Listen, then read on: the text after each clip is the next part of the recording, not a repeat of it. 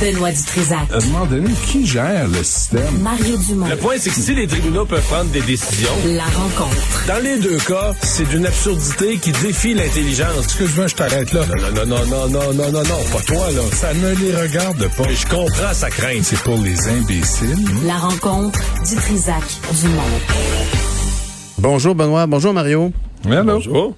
J'imagine que comme tous les Québécois, vous êtes mal à l'aise avec ce conflit qui est dur à Excel-d'Or. Après trois semaines de grève, là, un million de poulets euthanasiés. Même le premier ministre a décidé de s'en mêler en disant que pour lui, c'était clairement une situation honteuse. Mario, c'est rare que le premier ministre sorte dans un conflit de travail dans le domaine privé. Oui, absolument. Mais moi, ça fait plusieurs semaines que je suis euh, là-dessus. Maintenant, c'est de pire en pire. Au début, on se disait, bon, on a commencé la, la première semaine, je pense qu'on disait 50 à 100 000 euh, poulets. Euh, C'était déplorable, mais bon, on espérait quand même que le conflit ne dure pas très longtemps. Et là, c'est qu'on est, on a euh, un million de poulets, c'est c'est pas mal de repas, là. Ben, on- un corps, un corps cuisse, un corps poitrine, ça fait, ça veut dire qu'il y en a quatre La- repas par poulet. Là. la plupart des gens font x4. Moi, comme je suis un gros mangeur, je fais x3. Tu manges des tiers de poulet, toi. Je veux dire, à chaque, pou- ouais, je veux dire, à chaque poulet, il y a un mangeur de demi-poulet puis euh, deux mangeurs de quart. là. Ah, oui, ça, Mais euh, peut-être je me trompe. Non, mais on, c'est, c'est ça, tu sais, c'est pas imaginable là, que en 2021 au Québec, on gaspille la nourriture comme ça. Et là, on voit pas le bout. C'est que c'est pas juste que c'est un million de poulets, là, mais c'est que c'est un autre million pour le, le prochain trois semaines.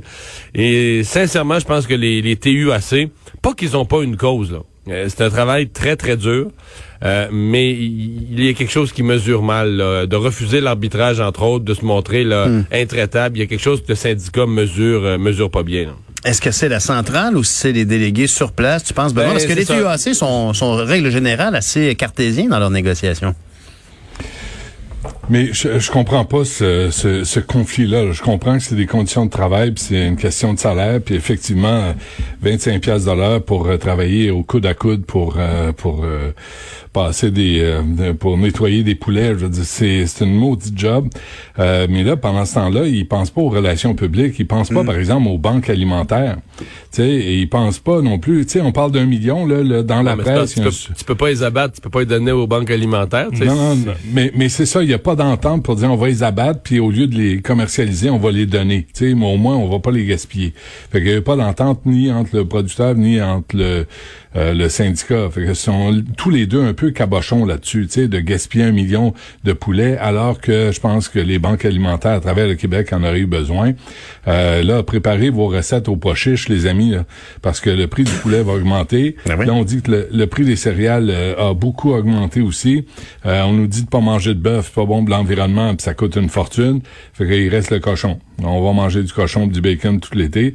Euh, c'est un million sur 100. Quel résumé de la situation Non, mais alimentaire par que Benoît t'es- je sais que t'es amateur de, de, C'est de un- bacon, mais tu sais qu'il y a du porc maigre. T'as une vente de viande très, très maigre, très bonne pour la santé, Oui, le, oui, le ben oui, certain. les- Moi, moi, chez Bon, nous, on va on parler, mange on va juste- parler barbecue, messieurs. Non, on fait, on, on a fait que des burgers désormais depuis euh, quelques années, juste au, au porc, puis le porc est maigre. Euh, le, moi, j'ai abandonné pas mal le bœuf à part, le- à part les steaks. Mais on, on fait, euh, moi, dans la presse, il y a un super article là, puis pour deux affaires. D'abord, moi, j'ai appris qu'on on produisait 166 millions de poulets par année au Québec. C'est du poulet en tas, ça. Je veux dire, 166 Non, mais la, la demande, la demande est toujours en hausse. Là, Tu sais, c'est vraiment euh, dans l'alimentation aujourd'hui, c'est la protéine là, comme la plus recherchée, là, le poulet. Donc la, Ouais. la croissance est là année après année. Mais mais, Mais- pour revenir mais- au mais dans- ju- non, non, mais, mais juste finir avec l'article de, la presse là, Oui. qui est vraiment qui est vraiment intéressant parce qu'on laisse parler des éleveurs puis des producteurs de volailles et on se rend compte que à moins que ce soit un spectacle là, que, que ces gens-là font, ils en ont interviewé deux trois, euh, il y a un rapport presque émotif à voir ces poulets être euthanasiés euh, dans leur euh, dans leur installation. Euh, il explique comment les euthanasistes débarquent euh, chez les chez les producteurs de, Ben oui. de volailles. Et, c'est- et leur réaction est vraiment c'est c'est juste c'est plus que juste de la business là. Ah oui, à ils parlent pas des semelles de, de souliers, Non, là. ils mais- parlent pas des pneus d'auto. Et Maud, euh, Maud racontait ce matin qui, comment les euthanasies en, en injectant finalement du, du CO2 dans les poulaillers dont les, toutes les, Ouais. les issues sont scellées. Euh, C'est sûr que c'est bien triste pour eux et c'est Non, ils démotivant à sortent, mort. ils sortent avec une pelle de tracteur comme des déchets, là, comme du fumier ou comme il n'y a rien à faire avec. Et comme tu C'est- disais, Mario, hier, c'est que c'est une telle, euh, une telle quantité de poulet qu'on peut même pas euh, l'envoyer du côté de la nourriture pour animaux, là. ou, la- ou les engrais, tout ce qu'ils font là avec les usines de- d'écarissage de, de, de, de, de viande usée, non, c'est pas euh, de viande avariée, là, c'est pas utilisable, c'est trop. Euh, Là, juste là, le, le- syndicat le- blâme, blâme euh, Excel d'or de ne pas avoir euh, à arrêter les poulets de faire des bébés là, à partir du mois de mai parce qu'ils savaient qu'il y avait un pas conflit. blâment, ils blâment les producteurs. Les ils, Disent aux, producteurs. pro- ils disent aux producteurs, vous- quand vous avez vu qu'il y avait un avis de grève, là, vous auriez dû arrêter vos fermes. Distribuer d'un des absurde-. C'est d'un absurde total. c'est pas des condons quand même. Il y a Benoît. cette, euh, Ah non, c'est pas ça? Non, Des il y a des- petits il y a- condons de poulet. Il y a vraiment des, il y a des, y a des C'est une autre spécialité, ça. Oh. Faire éclore les œufs, faire des, des petits petits poulets, ça, c'est Des une autre spécialité. tout ça, là, ben des oui. couvoirs, c'est ça. Et du couvoir, là, on passe au producteur. Et le producteur, lui, ben, c'est une business là, de précision, là. Tu Je suis pris dans, je suis pris dans la- l'allusion que vient de faire Benoît. Je suis désolé. mais C'est pas non, mais possible. c'est c'est une business de, de précision. Là, t'as des poulets dans ton, dans ta ferme, t'as des poulets de tant de jours, des poulets de tant de jours, des poulets de tant de semaines, puis après X jours là, ou X semaines, le poulet il est en âge d'être abattu. Puis la chaîne, tu peux pas l'arrêter. Là, t'as des poulets de tous les âges qui avancent là, dans, dans, d'enclos en enclos. T'as des poulets de tous les âges qui avancent. Tu peux pas arrêter cette chaîne-là. Juste pour revenir aux demandes salariales, pour les placer, l'employeur offre 18% sur 6 ans. 8 8% immédiatement. Puis là, après, je suppose que ça fait 2 là, par année à peu près. J'arrondis les chiffres. 2% pour les cinq années suivantes, qui, met- qui fait 18 en 6 ans. Les travailleurs demandent 40 mais en 3 ans. Ben oui. Donc l'écart est l'écart est gros. Si tu le prends sur les trois prochaines années, là, ça fait une différence entre, mettons, une offre de 13 puis une demande de 40. Donc là, quand Et on les, dit et le les fossé... poulets, et, et les poulets demandent de régler ça au plus sacré en passant. Ben oui, j'en doute pas. Ben, mais les mais c'est un peu, c'est un peu surprenant, euh, Ma- Mario Benoît, parce que vraiment là, mon expérience à moi en tout cas, c'est que les travailleurs unis de l'aliment- de l'alimentation et du commerce, les TUAC, sont de loin le syndicat le plus pragmatique dans la capacité de payer, puis la réalité du marché. Ils, ils, ils doivent pas être heureux de ça. Et je me demande comment ça se fait qu'on en arrive là avec ce syndicat-là en particulier, parce qu'ils sont toujours très, euh, euh, ils, ils comprennent les réalités, ils vont chercher le mieux pour leurs travailleurs, bien évidemment, mais c'est pas, une- euh, c'est pas euh, une- obstination. Ici, clairement, là, il y a quelqu'un, il y a quelqu'un qui, qui fasse un compromis. On a refusé euh, l'arbitrage. euh, le syndicat ça. veut aller en maintenir la médiation. Euh, il y a quand même une nuance entre les deux. Là. La médiation, c'est on fait valoir c'est ses privé. arguments. C'est c'est privé, c'est Ben des oui. compagnies privées. Fait qu'ils négocient comme ils veulent. Puis là, le, le- le rapport de force, il s'établit comme ça, là, les relations publiques en disant voici, on gaspille un million de, de poulets euh, euh, depuis le début euh, de la grève, ben c'est un- un conflit privé. Je comprends que c'est choquant à nos yeux, mais c'est à eux autres de régler le- leurs problèmes ensemble. Est-ce que c'est révélateur à quel point on est concentré au niveau de la- l'agroalimentaire? Il y a finalement donc une seule usine de traitement qui fait l'essentiel du poulet au Québec. Ça a des conséquences énormes sur les rôtisseries, par exemple. Si moi, le vendredi, j'ai l'habitude d'aller me chercher un corps de poulet au Saint-Hubert, je- est-ce que je vais en avoir un vendredi? La question se pose. Oui, mais ce qui va, euh, ce va finir par coûter plus cher. Mais là, il faut comprendre aussi que euh, il y a des gens qui, parce que c'est un travail difficile, il y a des gens qui disent ben, qu'on leur donne le 40% en trois ans, ben, tout ça, ok, mais pas de problème. Euh, deux, deux, deux enjeux là. Euh, soit euh, votre Saint-Hubert là, ou votre euh, Benny ou votre Ocoque, il va coûter pas mal plus cher.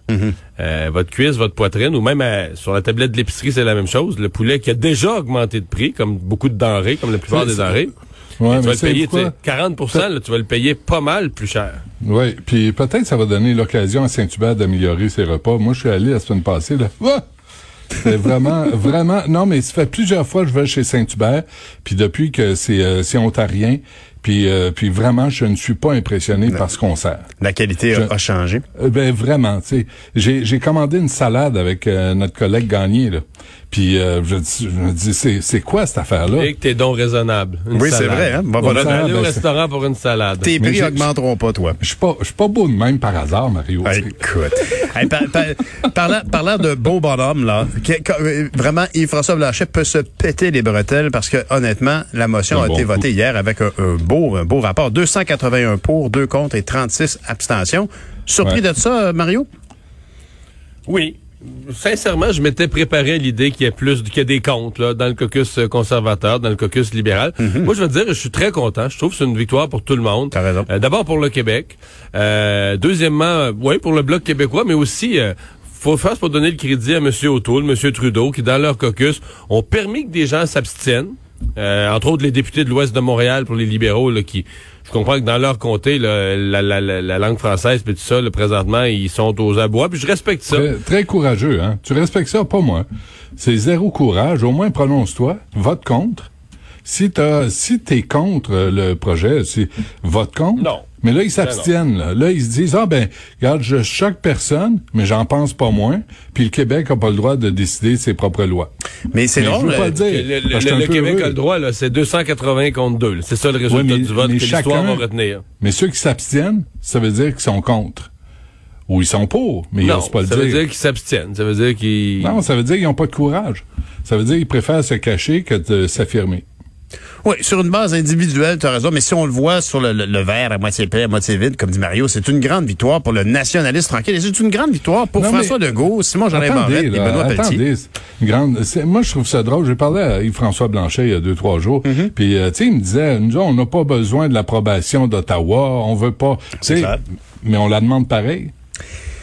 Ben, c'est-à-dire, C'est-à-dire que, c'est-à-dire qu'on on, on- on leur demande, on leur demande de s'engager à le reconnaître de telle sorte qu'ils se coupent la possibilité de le contester après. Là. Je veux dire, imagine Non, que, dans, je un, je imagine que dans un an, un gouvernement conservateur ou libéral allait devant les tribunaux pour faire invalider la disposition.